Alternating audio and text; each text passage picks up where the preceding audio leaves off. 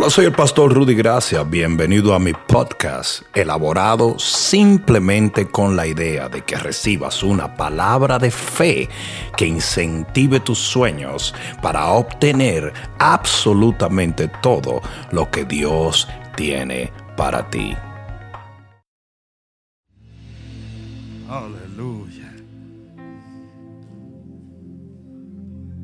Toma tu Biblia en la mano y ábrela en el libro de Segunda de Timoteo capítulo 4 versículo 6. Saludo a mi sobrino Johan. Ese tipo tiene unción para disparar para todo sitio, ¿verdad Híjole. Tremendo muchacho. Segunda de Timoteo capítulo 4 versículo 6. Yo quiero hablarles a ustedes en esta noche de las coronas terrenales. No, doctor, no son coronas de... ¿Ok? Pero yo quiero hablarles de las coronas terrenales. No odontológicas, terrenales. Segunda de Timoteo capítulo 4 versículo 6. Dice la palabra de Dios. Porque yo ya estoy para ser sacrificado Fíjate, fíjate como Pablo ve su partida, pero sin ninguna angustia. Yo no entiendo por qué es que algunos cristianos tienen tanto temor a partir. Si tú sabes que vas a partir. No sé si sabías, pero las estadísticas dicen que de 100, 100 mueren. Porque yo ya estoy para ser sacrificado y el tiempo de mi partida está cercano. He peleado la buena batalla.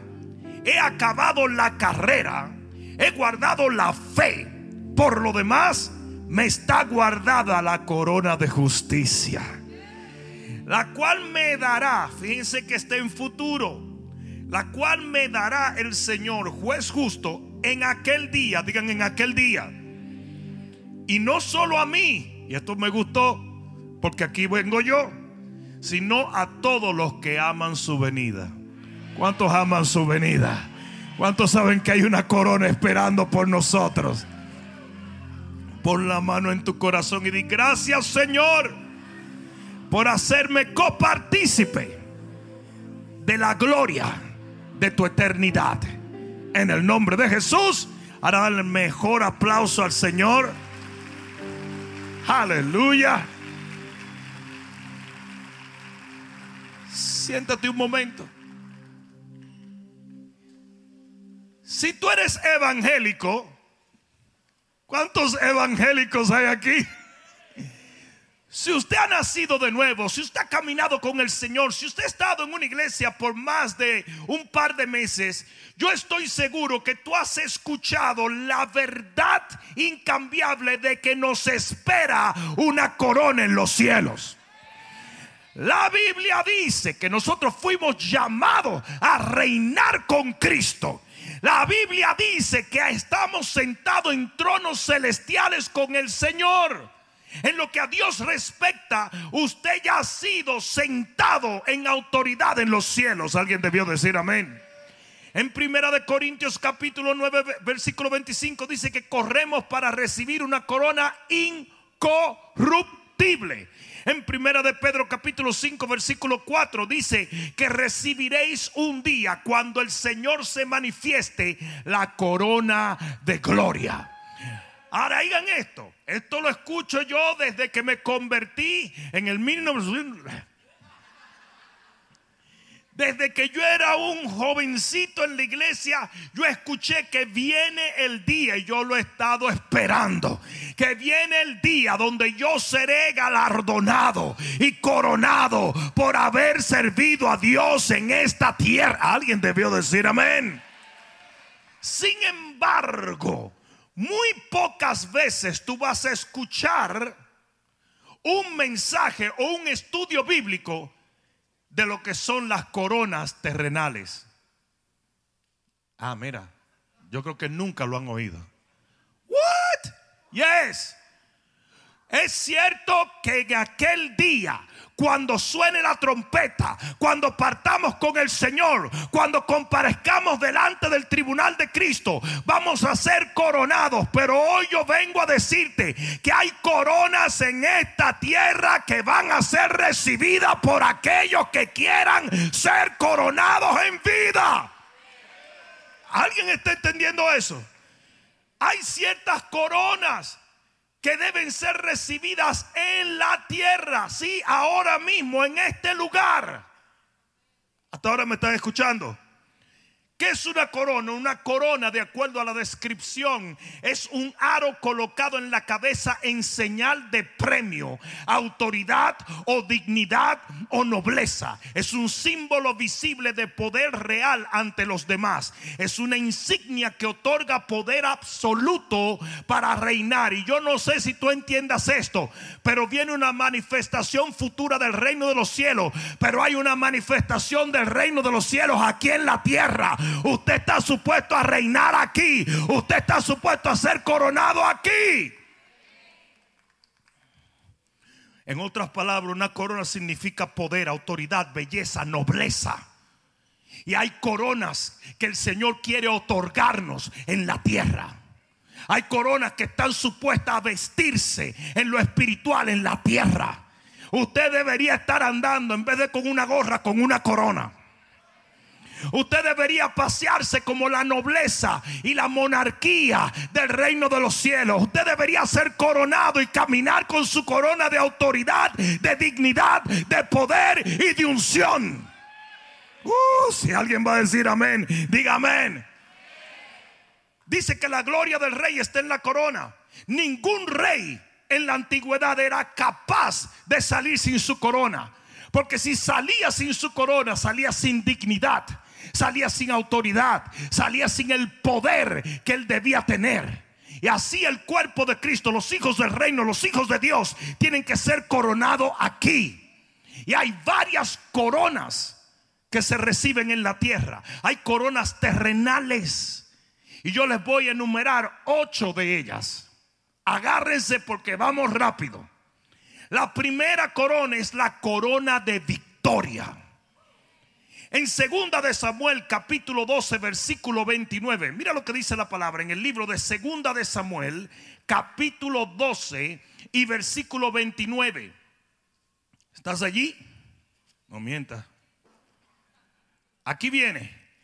12:29 del libro de Samuel dice, y juntando David a todo el pueblo fue contra Rabá y combatió contra ella y la tomó y quitó la corona de la cabeza de su rey, la cual pesaba un talento de oro y tenía piedras preciosas, y fue puesta sobre la cabeza de David y sacó un muy grande botín.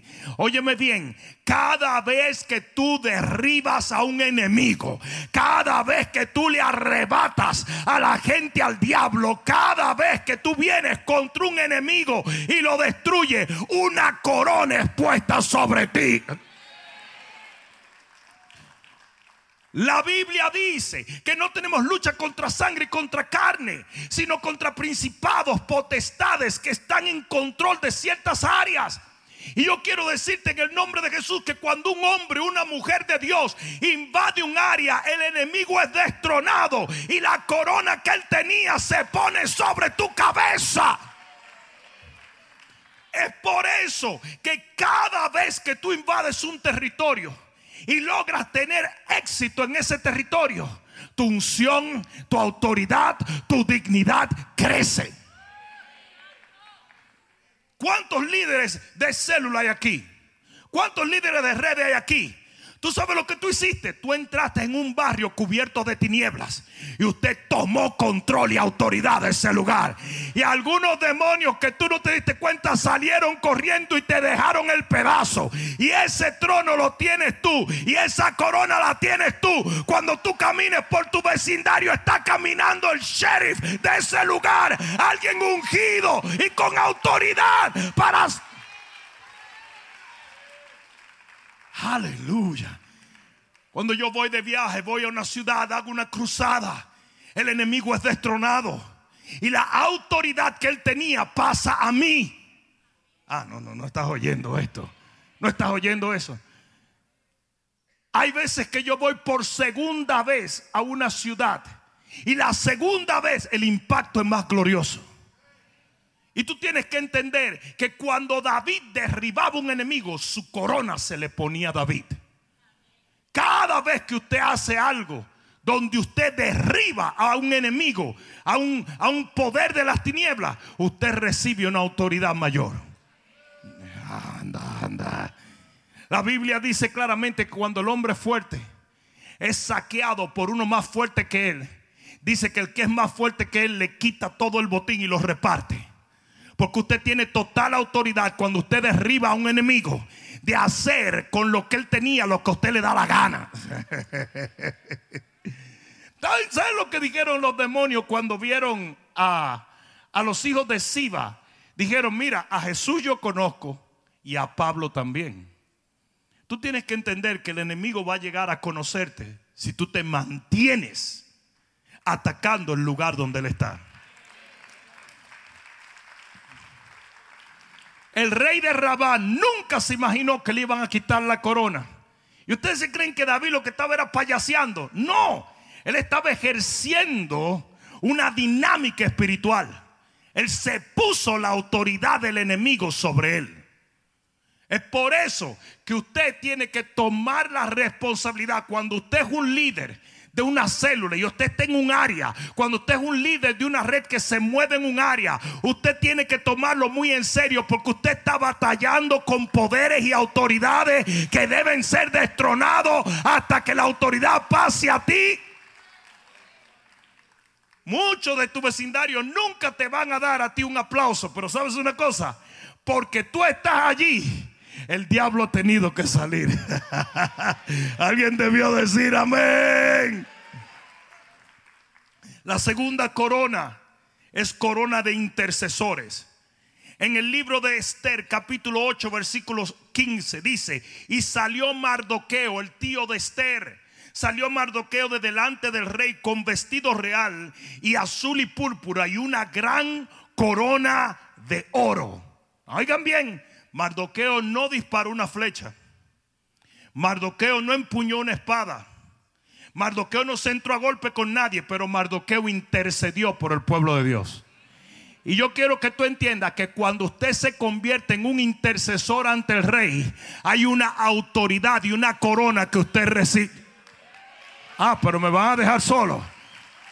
Me van a dejar solo aquí el intercesor, aquel que intercede por lo que Dios quiere, por lo que Dios ama, por lo que Dios tiene en el corazón, recibe una mayor autoridad. Enséñame un cristiano intercesor y yo te enseño un cristiano coronado para la gloria de Dios. La Biblia dice, el que ama la higuera comerá de sus frutos y el que vela por los intereses de su Señor recibirá honra. Hay mucha gente que nunca van a recibir la corona de los intercesores porque a ti no te importa muchas cosas. Usted tiene que dolerse con lo que a Dios le duele. Usted tiene que llorar con lo que Dios llora. Usted tiene que batallar por lo que Dios batalla. Yo no sé si alguien me está entendiendo. Nosotros vivimos en una época donde tú invitas a un profeta que te va a dar los números de la lotería y se aparece todo el mundo. Pero si tú dices vamos a orar, se aparecen tres señoras de que porque van a brindar té y galletitas. Y eso está mal. Yo dije, eso está mal. Nosotros tenemos que aprender que cada vez que tú clamas a Dios por lo que a Dios le interesa, cada vez que te metes en presencia del rey a favor del pueblo de Dios, algo pasa en tu vida. La tercera corona es la corona de gracia. Es la corona de mi familia. En el libro de Esther capítulo 2 versículo 17 dice, el rey amó a Esther más que a todas las otras mujeres y halló ella gracia y benevolencia delante de él y puso la corona real en su cabeza. Y oye bien lo que te voy a decir. Hay bendiciones y hay coronas de autoridad y dignidad que van a llegar a tu vida no más porque Dios es bueno. Usted nada más tiene que aparecer. ¿Ustedes saben qué fue lo que hizo Esther? Apareció. Usted tiene que aprender a estar en el lugar correcto, en el momento correcto, en la presencia de Dios correcta. No sé si me están entendiendo. Y ese es un problema que tenemos hoy en día. Nosotros, nuestra generación es un poquito renuente a las reuniones, a la iglesia. ¿Sabes lo que me dijeron a mí? Es que los milenios no les gusta que el culto se extienda. ¿Y qué me importa a mí? ¿Qué me importa a mí lo que crean los milenios? Es que ellos quieren irse a su casa, que se vayan. No sé si me están entendiendo. Si nosotros no podemos moldearnos a, a la frialdad de esta generación. Cada generación va a tener su lío. Eso es como que en los tiempos del, movimiento hippie, todos dijéramos vamos a fumar marihuana porque ellos fuman marihuana. Absolutamente no. Ellos tienen que aprender que a Dios se le busca incesantemente, que se conviertan ellos a nosotros y no nosotros a ellos.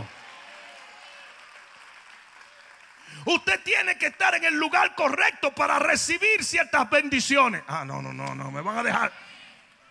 Esther se apareció en el momento y en el lugar correcto y esa gracia la llenó de una bendición especial. ¿Alguien entendió eso? Hay, hay, una corona de gracia, pero demanda que tú estés en el lugar correcto, con el espíritu correcto, en el momento correcto. ¿Alguien entendió eso? Sí, sí, ¿lo entendieron? ¿Sabes lo que le dijo Elías a Eliseo? Si tú estás en el mismo lugar donde yo estoy cuando yo me largue, te cae la doble porción de la autoridad. Y si no, no. Muchacha, Eliseo. E-, Elías estaba en el inodoro y de repente iba a agarrar el papel y Eliseo desde la oscuro le decía, Shh. porque ese tipo quería una doble porción o no. Él sabía, a él se lo revelaron que él tenía que estar ahí. ¿Tú, te entiendes cómo es? Yo tengo que estar ahí. ¿No? Eliseo, Eliseo decía, ¿y dónde está este tipo? Y era que estaba atrás de él. Así. No se le despegaba. Donde quiera que el tipo iba, él estaba allí. Y usted tiene que ser igual. Usted quiere que un día le caiga una bendición y una corona de gracia. Busque a Dios donde Él está. Busque a Dios.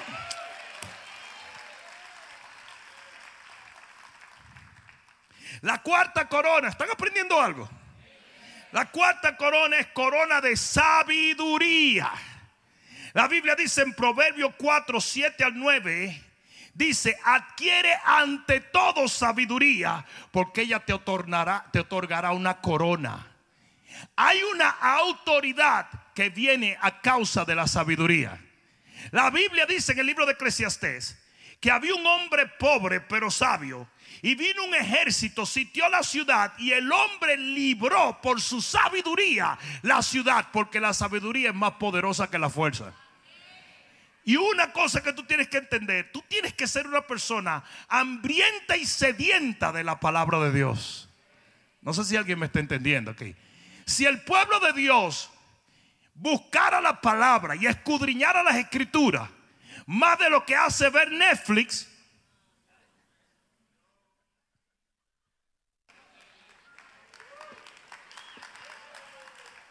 y Hulu y Voodoo y sabrá Dios cuánto Voodoo.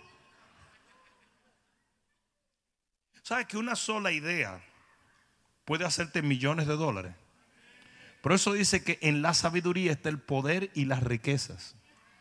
Una sola idea, un solo burst de sabiduría. Si no, pregúntaselo a Salomón. Que de paso los proverbios fueron escritos por él. En el libro de Proverbios 14, 24 dice, la riqueza de los sabios son su corona.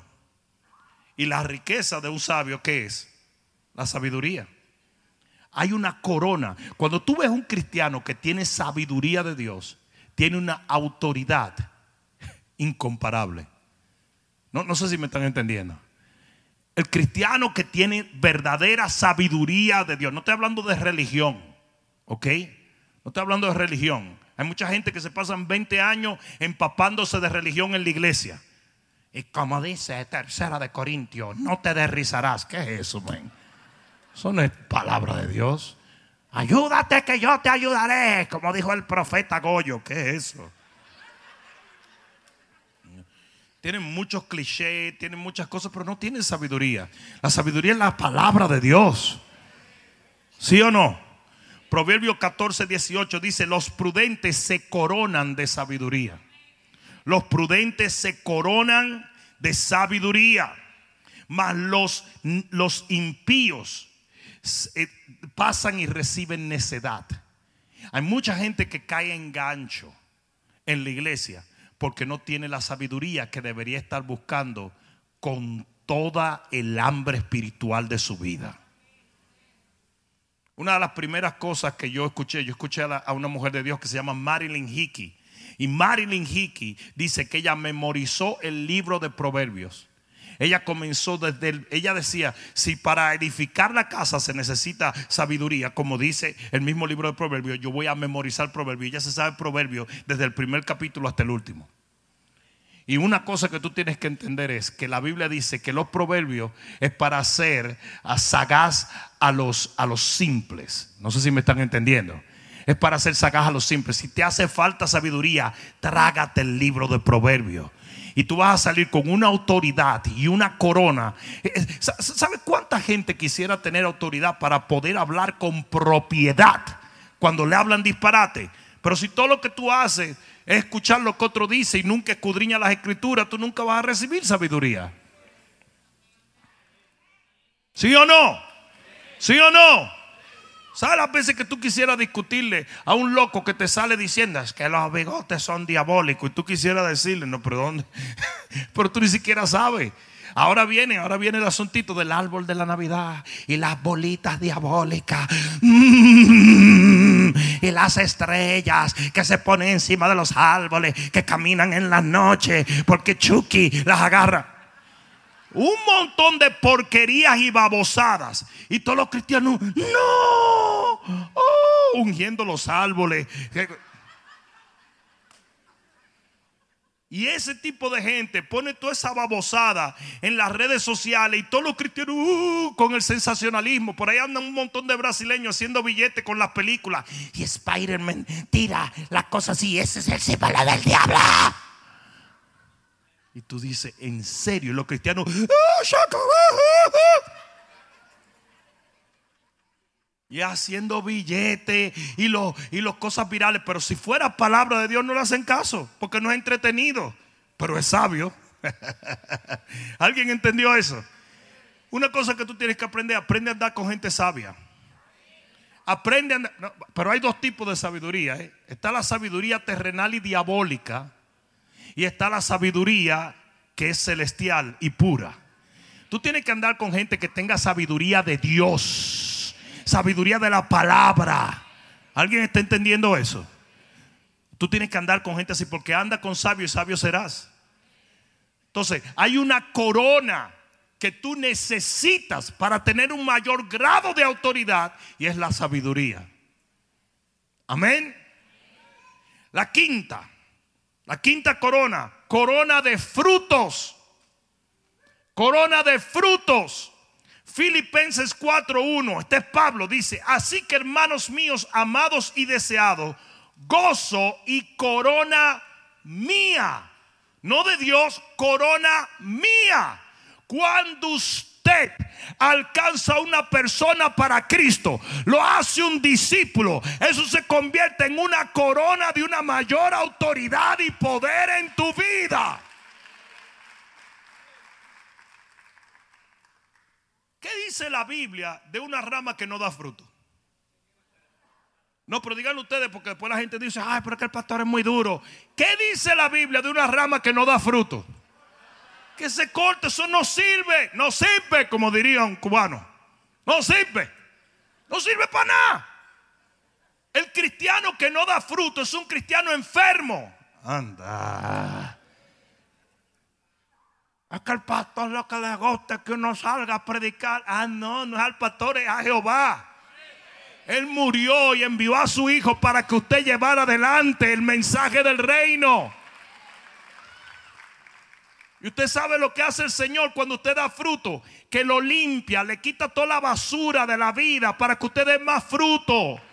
Entonces la gente que da fruto se pone más lindo, más fuerte, más elegante, más ungido, porque Dios lo corona con ello. ¿Alguien está entendiendo eso? Enséñame un cristiano que da fruto y yo te enseño un cristiano que se va renovando a diario. Te voy a, te lo voy a probar. Búscate un líder que estaba en la visión full force. Y yo te enseño un líder lleno de gozo, lleno de unción, lleno de inspiración y de repente todo se derrumbó. Y entonces tú lo que ves es un tipo amargado, un tipo decalentado, un tipo chismeando. Déjame decirle, una de las cosas más, uno de los indicativos de la ociosidad cristiana más grande es el chisme. El chisme. Cuando usted está chismeando es porque usted no tiene nada que hacer. Yo se lo pruebo a usted. Yo se lo pruebo. Cuando usted está fajado trabajando, que usted está haciendo un trabajo que demanda, oye esto, demanda 10 horas, pero lo tiene que hacer en 5. Y usted está loco por irse. Yo le apuesto que usted no va a salir a hablar plepla. Yo le apuesto a usted lo que usted quiera. ¿Sabe lo que, lo que dijo Nehemías cuando lo mandaron a buscar? Le dijo, no, no, no, no, no. Yo estoy haciendo una obra. A mí no me manden a buscar para hablar tontería. ¿eh? Es que tú no, es que el que está ocupado no pierde el tiempo con nada. Ahora, cuando tuvo un cristiano hablando disparate, por no decir otra cosa, que pegaría mucho más excelentemente. Cuando tú, cuando tuvo un cristiano hablando plepla, babosada, disparate, criticando, murmurando, cuando tuvo un cristiano así, es un cristiano que no está ocupado en la obra. No está ocupado en la obra. Una mujer puede hablar disparate cuando los niños están durmiendo. Pero si ella tiene cuatro muchachos, los cuatro muchachos están gritando al mismo tiempo, ya no va a hablar disparate con nadie. Pues no hay, no hay cómo. ¿Sí o no? Y uno dice, mami, mami, Pepito me dio. Y yo, no, no le di, fue el niño que se cayó y yo le dije que lo recogiera. ¿Qué? ¿Tú te crees que esa mujer va a agarrar el teléfono y hablar disparate? No, me no. Cuando usted tiene hijos espirituales, usted está pendiente de ellos. Cuando usted tiene discípulos, usted está pendiente de ellos. Usted quiere ayudar, usted quiere levantar, usted quiere... Primera de Tesalonicenses 2.19 dice, por cuál es la corona de la cual me cuál es porque perdón, porque cuál es la corona de la cual me gloríe, este es Pablo, sino vosotros. Ustedes son mi corona. Ahora ustedes tienen que tener su corona. No sé si me están entendiendo. Usted tiene que tener su corona. Y tú sabes lo que pasa. Tú sabes lo que pasa. Eh, eh, yo, yo, yo, llevaba a los niños míos siempre al crucero de Disney. Señor, reprenda a Mickey. ¿Qué me importa a mí? Pero yo lo llevaba al crucero de Disney y entonces eh, yo gastaba mucho dinero en esa cuestión. Porque eso está hecho para tratar de venderte todas las mojigangas que ellos venden. Entonces yo me lo llevé al primer crucero y yo terminé gastando un montón de cosas con vestido de princesa, coronita de Blancanieve. ¿Quién ha visto dominicano negro de que vestió de Mickey, Pluto? Yo no había visto una cosa igual. Para el segundo viaje, yo me avispé y yo agarré una maleta y metí todo lo que yo había comprado en el viaje anterior. Y Vanessa y Jessie andaban vestidas de princesa, pero lo que yo no pude meter fue las coronas. Y cuando estábamos tirando unas fotos, esas muchachitas llegaron con su corona y ella con su traje sin corona y estaban incómodas las muchachas. Porque mira lo que pasa. Y yo cuando vi esta corona fue que me acordé de eso. Porque mira lo que pasa. Si usted tiene un cristiano que tiene corona y usted no tiene, usted sabe lo que usted va a hacer, ¿verdad? Ajá. You're gonna hate. Porque tú sabes lo que es eso. Envidia. Ajá. Ajá. Ajá. Entonces, tú sabes lo que pasa. Es como los pastores que ven una iglesia grande y dicen, esas iglesias grandes son grandes simplemente porque comprometen el evangelio. No, no, hombre, no, no va a ser, hombre. ¿Qué es eso? Predicamos el evangelio, no lo comprometemos. Tú estás orando por. yo tengo por lo que tú estás orando. Entonces no venga porque entonces yo puedo decir que tú también lo vas a comprometer el día que crezca. Pero muchos cristianos viven criticando a los líderes que dan fruto simplemente porque usted no tiene. Agarre su corona usted, predique el evangelio, haga discípulo, ayude. Amén. Seis. La sexta corona terrenal es la corona de la fidelidad a Dios. Santiago 1:12, libro de Santiago capítulo 1 versículo 12, dice claramente, bienaventurado o bendecido el hombre que soporta la prueba. Porque habiendo resistido esa prueba, habiendo soportado, habiéndose quedado firme, recibirá la corona de la vida. A eso no está hablando de la salvación porque no somos salvos por resistir ninguna prueba. Somos salvos por la sangre de Cristo. O sea que eso no está hablando de una corona que vamos a recibir en la eternidad. No, está hablando de una corona que Dios te otorga aquí en la tierra cuando usted es fiel en medio de la prueba.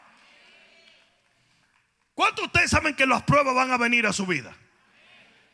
¿Y sabe lo que quiere decir una prueba, verdad? Un examen. Entonces usted tiene que entender que en el momento en que empiece el revolú, usted tiene que pasar el examen o quemarse. ¿Y cuántos no se queman? Porque empiezan a hablar disparate que ya no entiendo cómo es que Dios me abandona. Él me mintió. ¿Qué es eso? Uh, no digo que usted tenía fe. No digo que usted era cristiano. No digo que usted tenía unción. No que usted era el, el macho pen Párese firme. Y resista la prueba. Para que usted quede en pie con una mayor gloria cuando la prueba acabe, con una corona.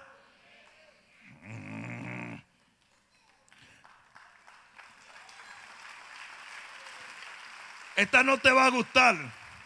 Porque hasta cuánto yo tengo que estar parado firme. Apocalipsis 2.10. Sé fiel hasta la muerte. Y yo te daré la corona de la vida. Estamos hablando de la misma corona oye bien, estamos hablando de la misma corona. Y si tú lees el contexto de Apocalipsis 2.10, está hablando de pruebas y tribulaciones. Cuando usted está en una prueba y en una tribulación, y usted permanece firme, y usted no titubea, usted se mantiene firme para con Dios. Cuando usted sale, a usted se le otorga una corona.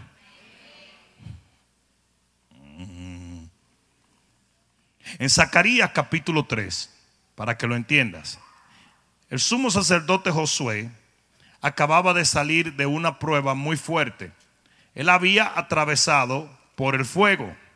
Dice en el versículo 1, me mostró el sumo sacerdote, me mostró el sumo sacerdote Josué, el cual estaba delante del ángel de Jehová y Satanás estaba a su mano derecha para acusarle. Y dijo Jehová Satanás, Jehová te reprenda, oh Satanás, Jehová que ha escogido a Jerusalén te reprenda. No es este un tizón arrebatado del incendio. En otras palabras, este tipo no pasó la prueba. No estuvo en el fuego y ahora está parado aquí firme. Dice, y Josué estaba vestido de vestiduras viles y estaba delante del ángel. Y habló el ángel y mandó que estaba delante de él diciendo, quitarle estas vestiduras viles. Alguien diga amén. Y a él le dijo, mira que he quitado de ti tu pecado y te he hecho vestir de ropas de gala. Después dijo, pongan una mitra, que es una corona, una mitra limpia sobre su cabeza y pusieron una mitra limpia sobre su cabeza y le vistieron de la ropa y el ángel de Jehová estaba en pie. Cuando usted sale del fuego y usted se mantiene firme, el Señor le trae un cambio de ropa y lo bendice. Ustedes recuerdan al hijo pródigo. El hijo pródigo fue coronado con un manto nuevo, con un anillo de autoridad. Y, y que de Job en el capítulo 42 se mantuvo firme, no habló lo indebido. Y aunque le fue bien mal, al final Dios multiplicó todo lo que el diablo se llevó.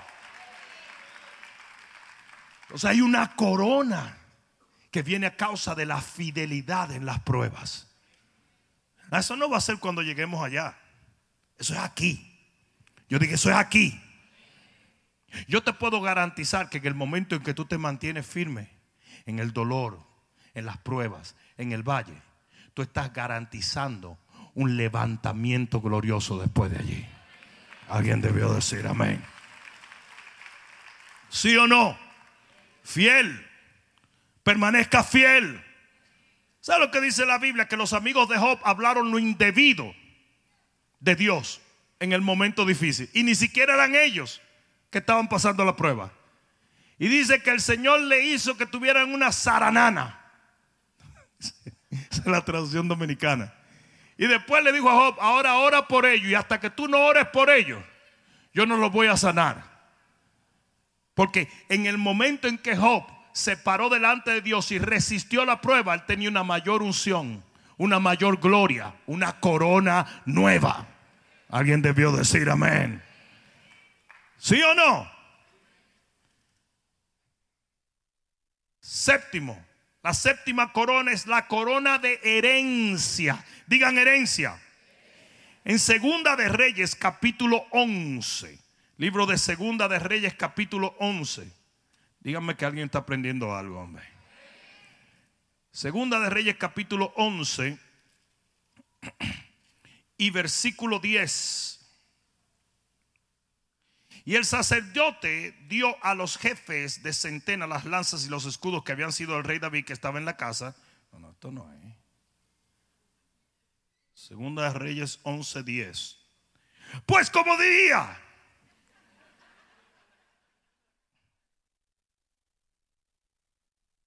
versículo 12.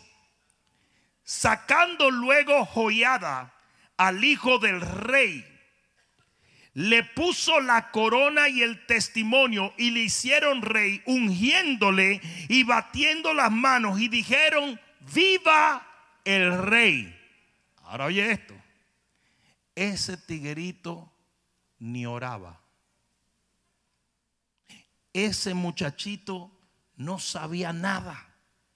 Pero por cuanto su familia le dejó una corona como herencia, él recibe una corona de autoridad. Y hay cosas que tú no te la ganas porque eres tú, tú te la ganas por tus padres, por tus abuelos, por tus líderes. Hace un momento yo hablaba de mi sobrino Johan aquí, una unción impresionante. Pero tú te crees que eso es de él. Eso es su papá y su mamá. ¿O no? Porque dice claramente la Biblia que la misma fe que había en su abuela Loida, en cuanto a Timoteo, pasó a su mamá Eunice y luego a él. hay un tipo de corona, hay un tipo de dignidad, hay un tipo de nobleza, hay un tipo de unción, hay un tipo de autoridad que viene por transferencia familiar. A veces es tu pastor, a veces es tu líder, a veces es tu papá, a veces es tu mamá, a veces es un abuelo, a veces es un líder. Pero tú tienes que aprender a conectar con las relaciones que van a desatar ciertas cosas en tu vida. Mucha gente me dice a mí, uy, pastor, pero todos tus amigos en el ministerio son gente de éxito. ¿Y para qué? Yo quiero juntarme con el que no tiene éxito. No, no sé si me está diciendo, ay, pero eso es muy. Ay, no, no, no, no me vengas con cuenta. Que si tú eres un inversionista, tú quieres juntarte con inversionistas que tienen éxito. ¿O no? ¿O no? Si usted es un doctor, usted quiere janguear con los cirujanos, no con los pelapollos. ¿O no? ¿Sí o no? Usted quiere rodearse de gente de cierto éxito. Porque hay veces que un profeta, un hombre de Dios, una gente de unción va a desatar cosas que Dios tenía reservada para ti y tú ni siquiera sabías que Dios la tenía ready. Este fue Joás, un tiguerito. El tipo estaba jugando Fortnite. Y de repente dice, ¿qué fue? Báñate muchacho que te llenen los pies, camina. Pero ¿para dónde vamos? Te vamos a poner, te vamos a hacer rey. ¿Cómo así? ¿Cómo así? Yo quiero ser Superman. Ningún Superman, muchacho. Tú vas a ser rey. Pues yo no estudié para ser rey, no. Pues yo ni siquiera quiero ser rey, no. Pero entonces yo voy a ser jefe, mero, mero, el Mayimbe. Yes. ¿Por qué? por herencia.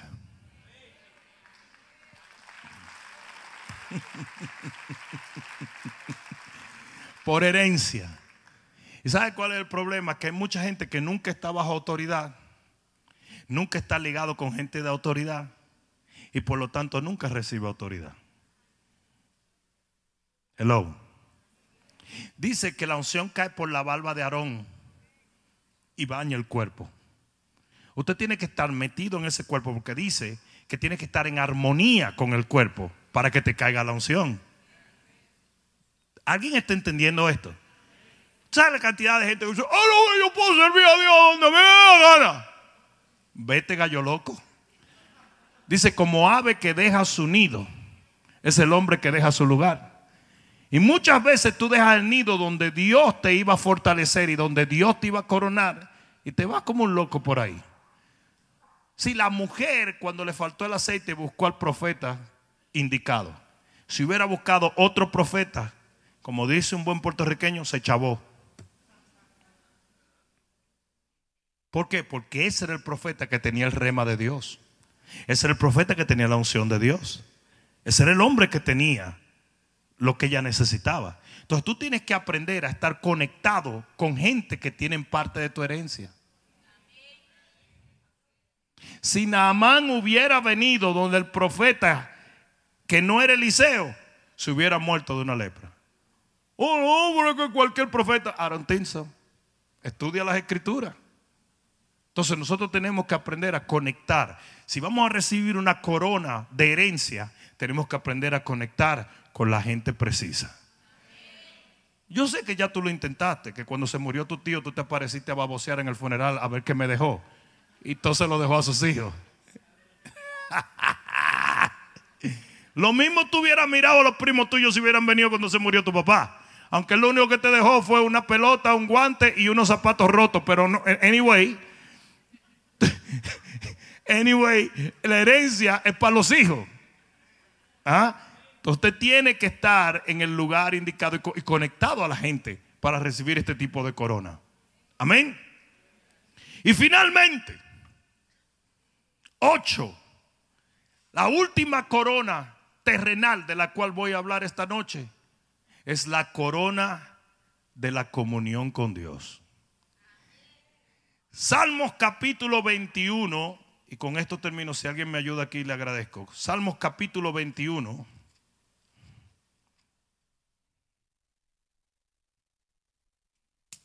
Trae la unción de tu mamá, muchacho. A Johan, porque ya, ya declaramos aquí que era de tuya y de Juan la unción ahí. Trae la unción de tu mami. Salmo 21 dice, el rey se alegra en tu poder, oh Jehová, y en tu salvación, ¿cómo se goza? Le has concedido el deseo de su corazón y no le negaste qué. ¿Qué no le negó Dios?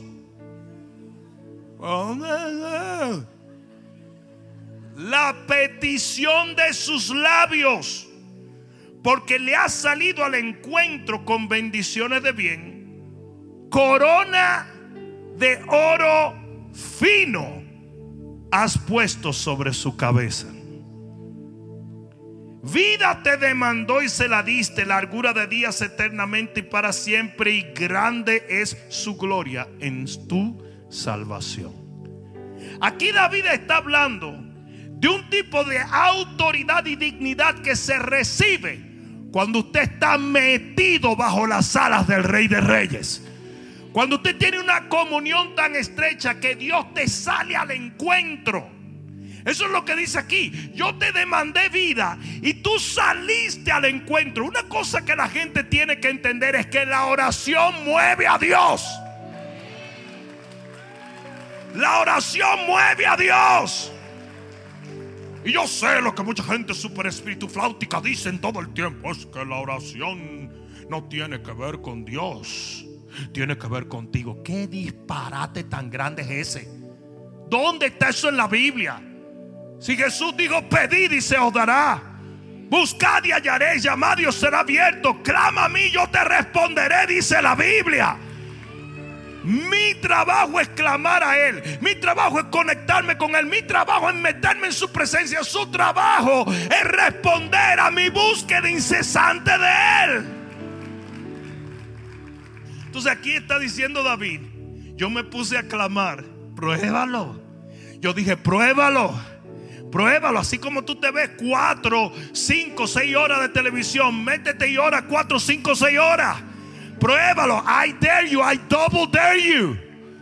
Métete. Ándale, ándale, ándale. Métete en la presencia de Dios. Si Jesús oraba noches enteras, los discípulos oraban noches enteras, ¿qué te hace pensar a ti que tú no necesitas orar? Yo oí hoy algo tan impresionante de Joyce Meyer. Joyce Meyer dijo, todo fracaso que los cristianos tienen, primero fueron fracasos en la oración. Los fracasos que tú tienes comienzan en un fracaso de oración. Porque si tú le pides al Señor, y si tú clamas al Señor, Él se mete en tu revolú, Él se mete en tu lío, Él se mete en tu situación, Él se mete en el problema, Él se mete en el ataque del enemigo, Él se mete. Entonces David dice, yo comencé a llamar y yo comencé a clamar y yo me comencé a gozar y yo me comencé a meter en la presencia y cuando me meto en la presencia, que ahí viene el Señor y me sale al encuentro y dice, me salió con una intención de bien y me coronó. Me coronó. Esa no es la corona física de David. Es una corona espiritual. Yo no creo que alguien vio esa corona. Yo no lo creo. Es una corona espiritual. Y él hasta la describe porque él sí la vio. Él dice una corona de oro fino. Pero no fue que David salió a decirle, miren la corona. No, es algo espiritual. Es algo que añade una nueva dimensión de dignidad, nobleza, autoridad y poder. Hoy yo he venido a hablarte de que tú no tienes que esperar a que suene la trompeta para ser coronado. Hay coronas en esta tierra que el creyente puede accesar y recibir, que le van a dar una mayor fortaleza, una mayor influencia, un mayor... Ah, no, no, no, no, no. Si alguien va a decir amén, póngase en pie y de un grito de gloria. Aleluya. ¿Cuántos de ustedes han visto ciertos creyentes que cuando caminan como que caminan en una autoridad que otros no caminan? Eso es de Dios, eso no es comparonería. Eso es de Dios. Y son gente que han aprendido a ser coronado con ciertas cosas. Ciertas cosas que muchos otros cristianos creen que no necesitan. Voy a terminar diciendo esto. Una corona es un símbolo de autoridad, de dignidad, de poder.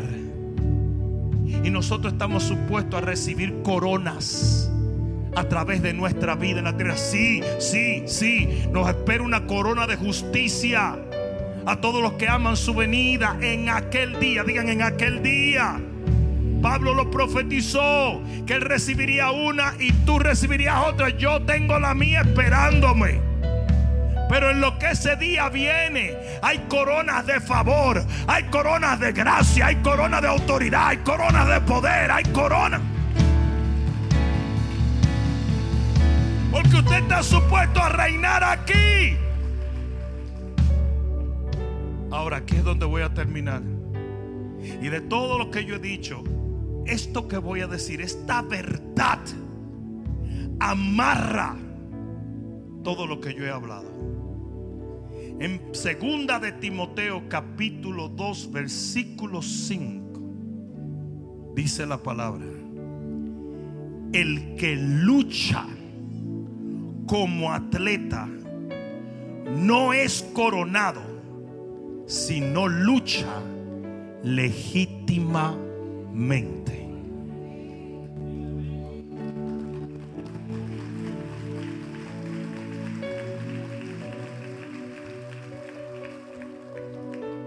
Ustedes saben que solamente un puñado de personas supieron lo que el señor Mardoqueo estaba haciendo en el momento en que lo estaba haciendo. Y de repente llegó el día donde ven a este hombre que no era más que un simple esclavo sirviente que hasta de paso estaba en peligro de que lo metieran preso porque el otro tipo la tenía agarrada con él. Y de repente lo ven con ropas reales y una corona. Imagínense por un momento todos los del reinado del rey Azuero incómodo de que este extranjero tuviera una corona real. Y muchas veces la gente no va a notar lo que tú legítimamente haces en la presencia de Dios. Es más, óyeme bien.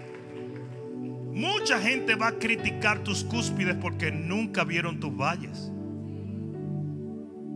Mucha gente va a envidiar, a condenar y hasta villanizar tus bendiciones porque nunca te vieron ser fiel en lo poco.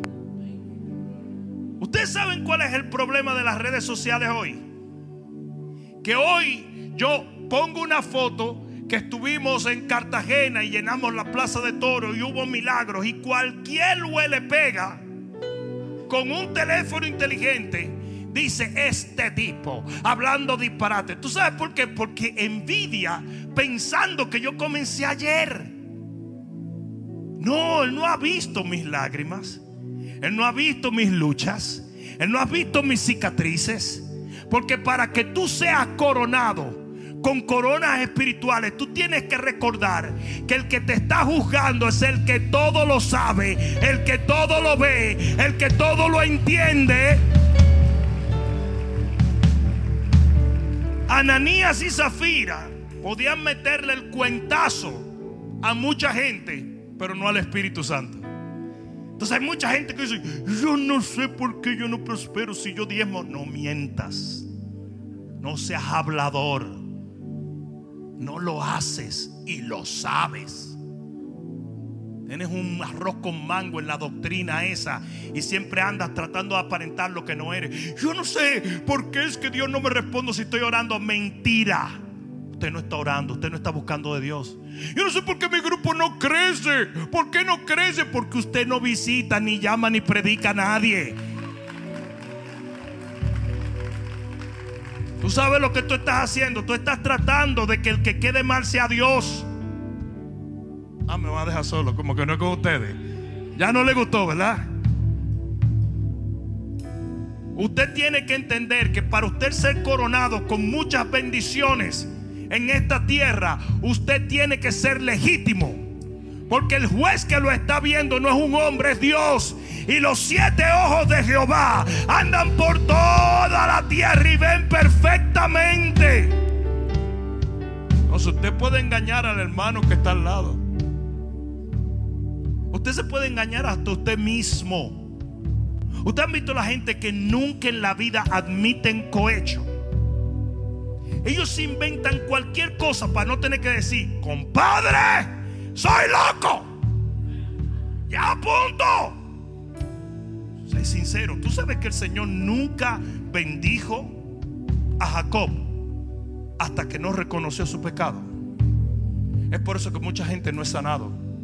Yo tengo gente en esta iglesia que han preferido irse antes que admitir su pecado. Han preferido irse antes que decir, perdóname, pastor. Se largan a vivir una vida en desgracia porque no pueden huir del Dios que es legítimo, del Dios que lo ve todo. No sé si me están entendiendo. ¿Alguien me está entendiendo?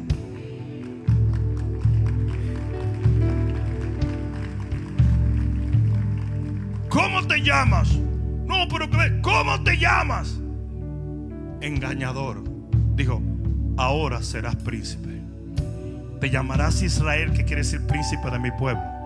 Por cuanto tú fuiste sincero, yo te cambio, yo te transformo, yo te sano. Yo no tengo la más mínima esperanza de la gente que no llora y se arrepiente. Y dice, yo lo estoy haciendo mal. Lo admito. Lo admito. ¿Por qué? Porque en esta carrera tenemos que entender que el juez tiene visión perfecta. Tú quieres ser coronado en esta tierra. Entonces corre legítimamente. Corre legítimamente. ¿Saben la cantidad de gente que pretende empezar ministerios robándose tres ovejas de otra iglesia? Y después pasan 30 años y tienen los mismos 10 locos que tenían al principio. Y ellos dicen, pero ¿por qué? Porque no fuiste legítimo. No fuiste legítimo. Las coronas que Dios otorga, las otorga a los legítimos. Aquellos que caminan en una verdadera y auténtica integridad delante de Dios. ¿Alguien entendió esto? ¿Alguien entendió esto?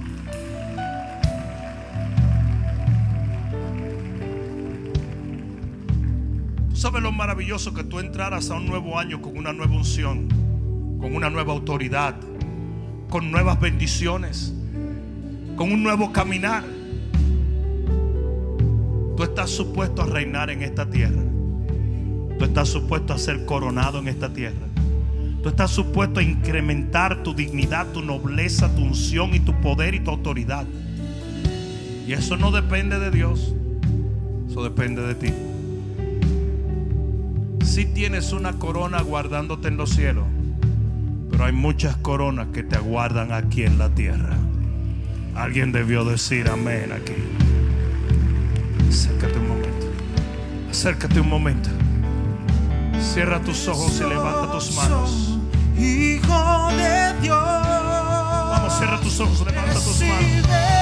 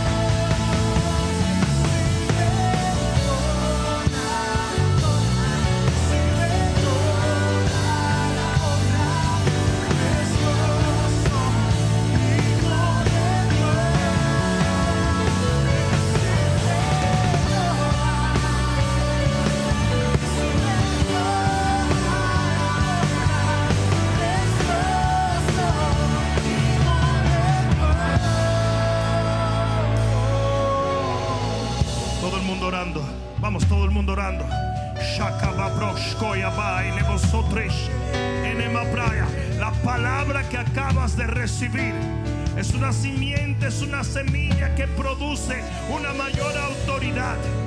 Toda semilla produce de acuerdo a su género. Y si el Señor envió esta palabra a tu vida en esta noche,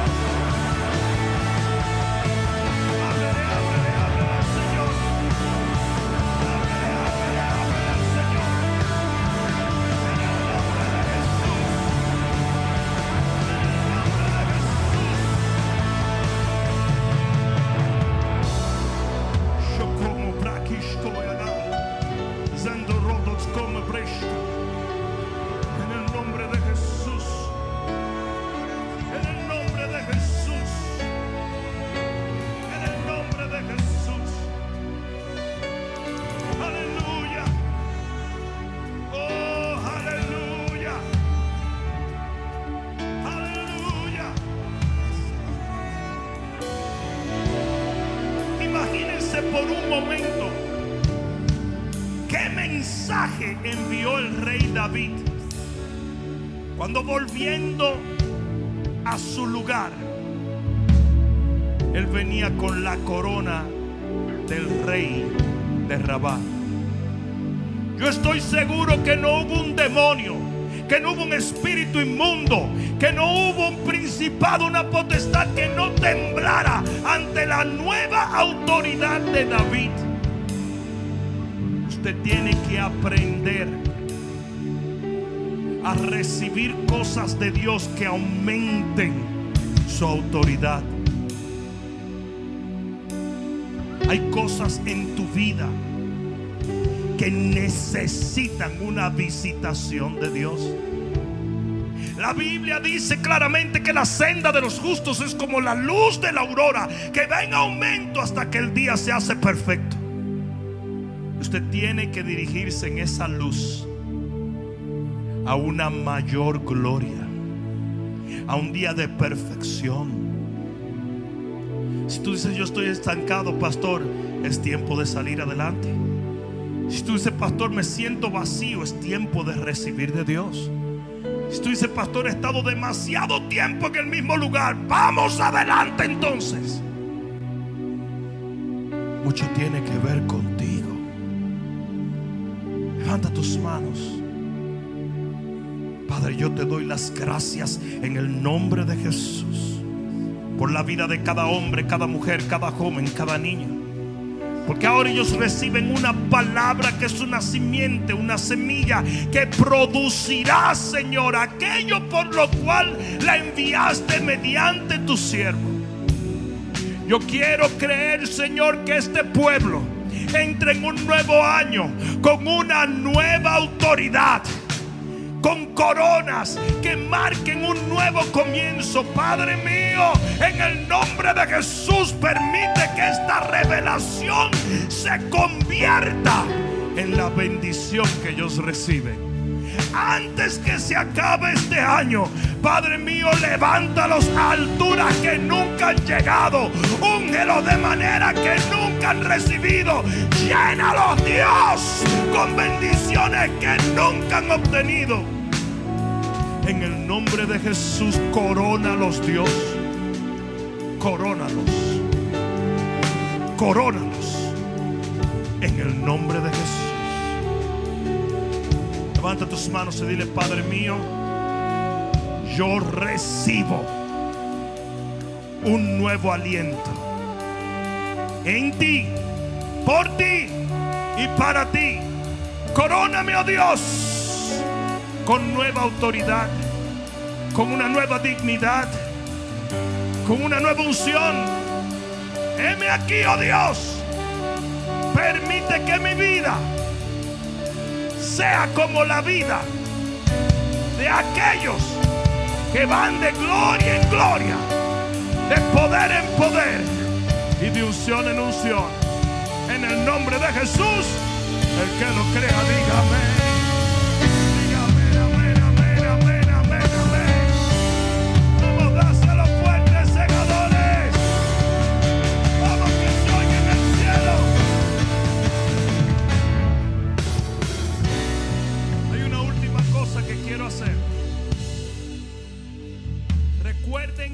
estamos trabajando para que los miércoles se llene todo el balcón y que los domingos no quede un asiento vacío. Que en el año que viene tengamos que abrir un segundo servicio para la gloria de Dios. Por lo tanto, es tu asignación, tanto el domingo como el miércoles, traer una persona. Recuerden, tenemos para llenar este auditorio tres veces, solo con la gente que está en nuestras células. O sea que vamos a hacer un esfuerzo para que todos nuestros hermanos que están en nuestras redes celulares dejen de tomar turnos y vengamos todos a celebrar la gloria de Dios en este lugar. Amén. ¿Sí o no? Amén. El Señor te bendiga. Adelante. Espero que esta palabra cale profundamente en tu alma y que se convierta en pasos de fe que te permitan llegar al destino que nuestro Señor ha trazado delante de ti y de los tuyos. Dios te bendiga.